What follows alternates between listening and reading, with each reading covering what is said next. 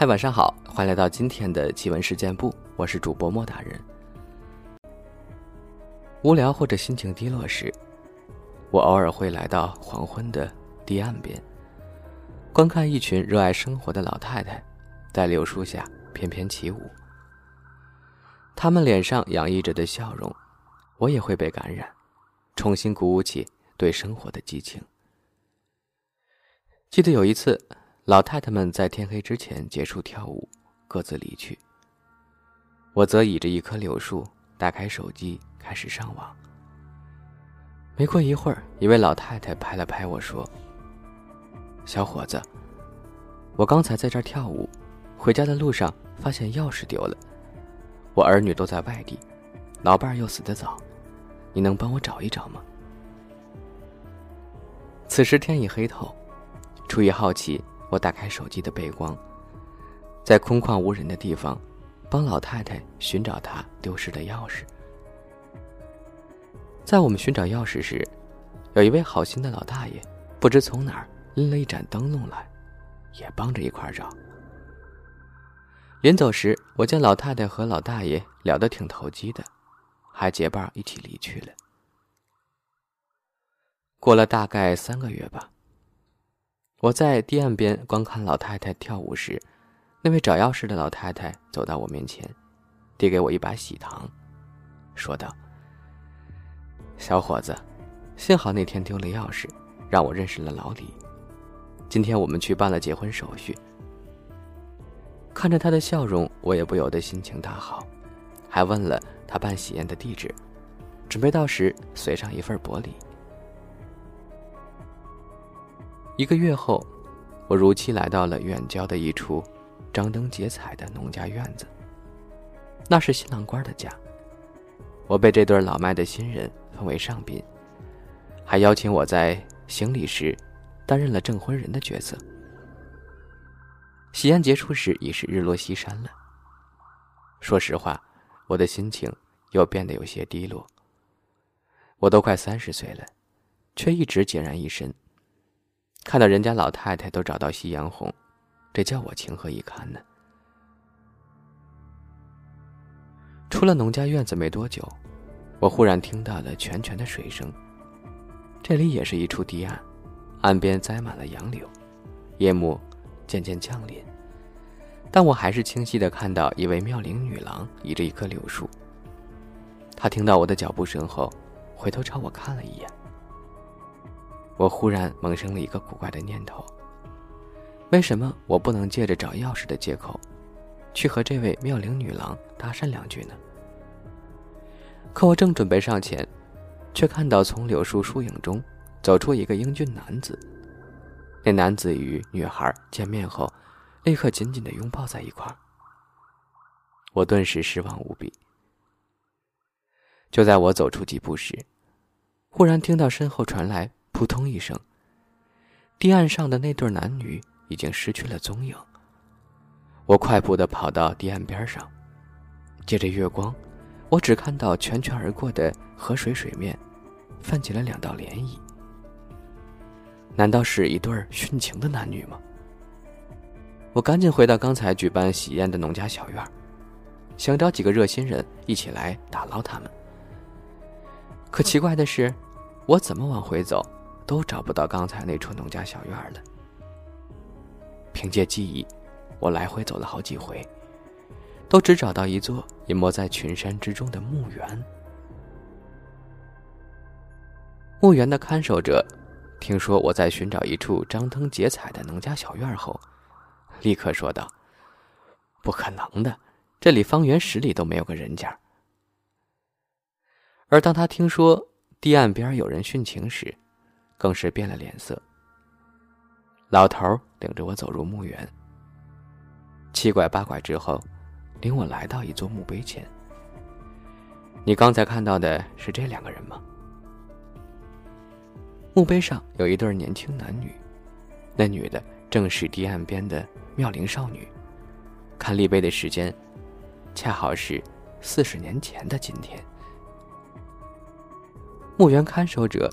以悲伤的口吻告诉我，这对男女相爱之后，却遭到了双方父母的阻挠，于是相约在堤岸边投河殉情了。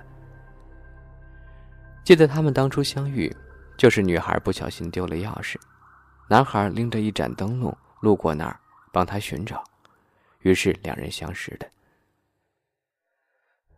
我心里蓦地一惊，今天成亲的那对老人，不也是因为找钥匙认识的吗？我双手颤抖的摸出喜帖。天哪，喜帖上的名字正是墓碑上的那两个名字。我不敢再多问了，赶紧告辞。回到城市，我开始上吐下泻，无奈之下只能赴医院就诊。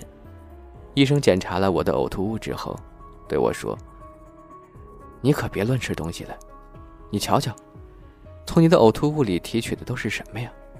香、辣、纸竹。”我听后浑身开始出冷汗了。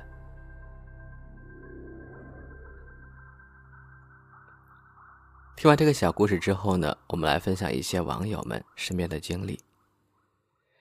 Since 零九幺幺，他说前年三月的某一天，我一觉睡到了早上十点多，做了一个梦，梦到我在校内写了一篇悼念我外婆的日志，题目是什么？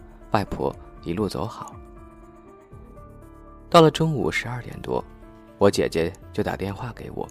说我外婆十二点去世了，我瞬间就崩溃了。我很爱我的外婆，她得了好几年的癌症，之后的好几个月，我都一直在自责，总以为是自己的这个梦带走了我的外婆。这是真事儿，搞得我那几个月都以为自己是个不祥之人。王道米米，我来扒一扒我的经历吧。都是些挺想不通的事儿，但都不怎么可怕。首先，失踪的巧克力，那还是初中时候的事儿呢。这事儿我和我老爸都亲眼所见，亲身经历，百思不得其解。其实事情很简单，就是我手中一块包装全蜂蜜、包装全蜜蜂的巧克力，突然掉到地上不见了。那个包装始终没漏过。巧克力也不知道怎么掉出来的，然后掉到地上，还听到了声音。那是在室内，无死角。然后我趴在地上，找了好久也没找着。那可是屁大点的地方啊！你说这事儿怪不怪？第二件事儿，电梯事件，这个比较俗套了，就是某天晚上走进一个破楼里，那个破电梯开了关，关了开的。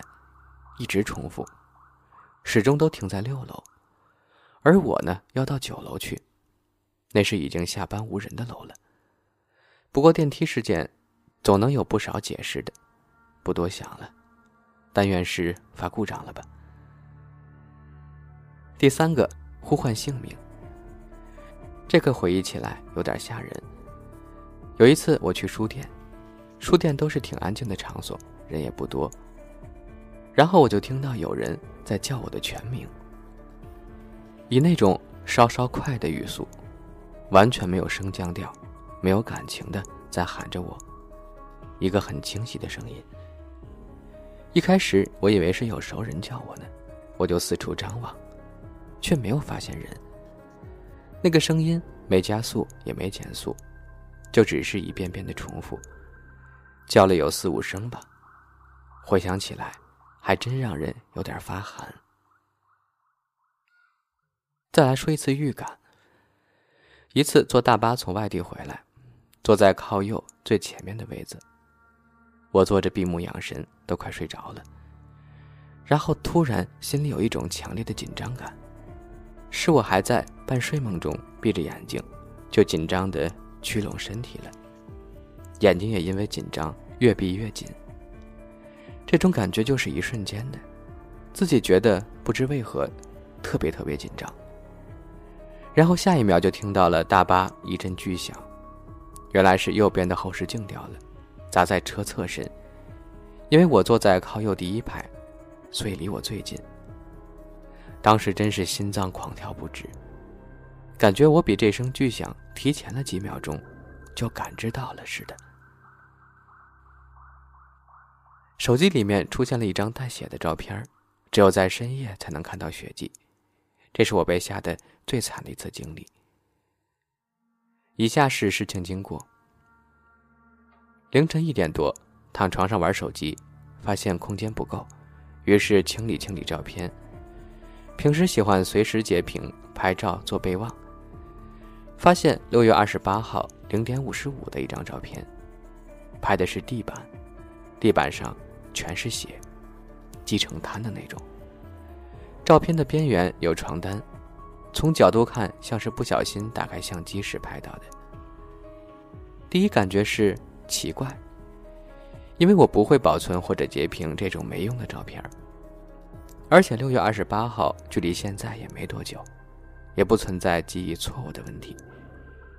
正在奇怪的时候，突然脑子嗡的一下，头皮麻了。这不就是我房间吗？这不就是我床边的地板吗？本来半躺着刷手机的我，立马坐了起来，旋转屏幕，用光照了一下地板，发现什么都没有。从我意识到这是我房间，用手机照地板，都发生在一瞬间，还没有想到开灯。接着在黑暗中，比对了照片中的两块木板、地板花纹，更加确定，这就是我的床边。我是一个无神论者，第一反应是回忆六月二十八号我在哪儿，那天地板上为什么会有大量的血迹，还是说什么像血一样的东西洒了出来？短暂思考后，没发现什么特别的。这时，我心里有点发慌了，就把灯打开，然后下床检查地板，想找出一点线索。然而一切如常。正在我困惑时，发生了一件冲击我世界观的事儿：照片里的血迹消失了，而我当时还站在照片里的这块木地板上。直接的从地板上蹦到了床上，没想到灵异事件就直接给我正面碰上了。一整个晚上，我都在通过本地截图、发微信好友、发笔记本电脑等多种方式来看这张照片。第二天一早就找朋友一起研究，最后发现，这张照片上的血迹只有在我手机上，并且关灯以后才能看到。与谁来看，在哪儿看，什么时间看都没有关系。所以很显然是我手机的问题。至于为什么要关灯才能看到，那可能是屏幕根据光线环境自动调整亮度，血迹是屏幕变暗时的显示错误。这个事情吓人的关键在于，这照片是无意中拍到的，发现在半夜，血迹就在床边，而且当面消失等等。多个巧合碰撞在一块儿，这件事儿真的是把我吓到了。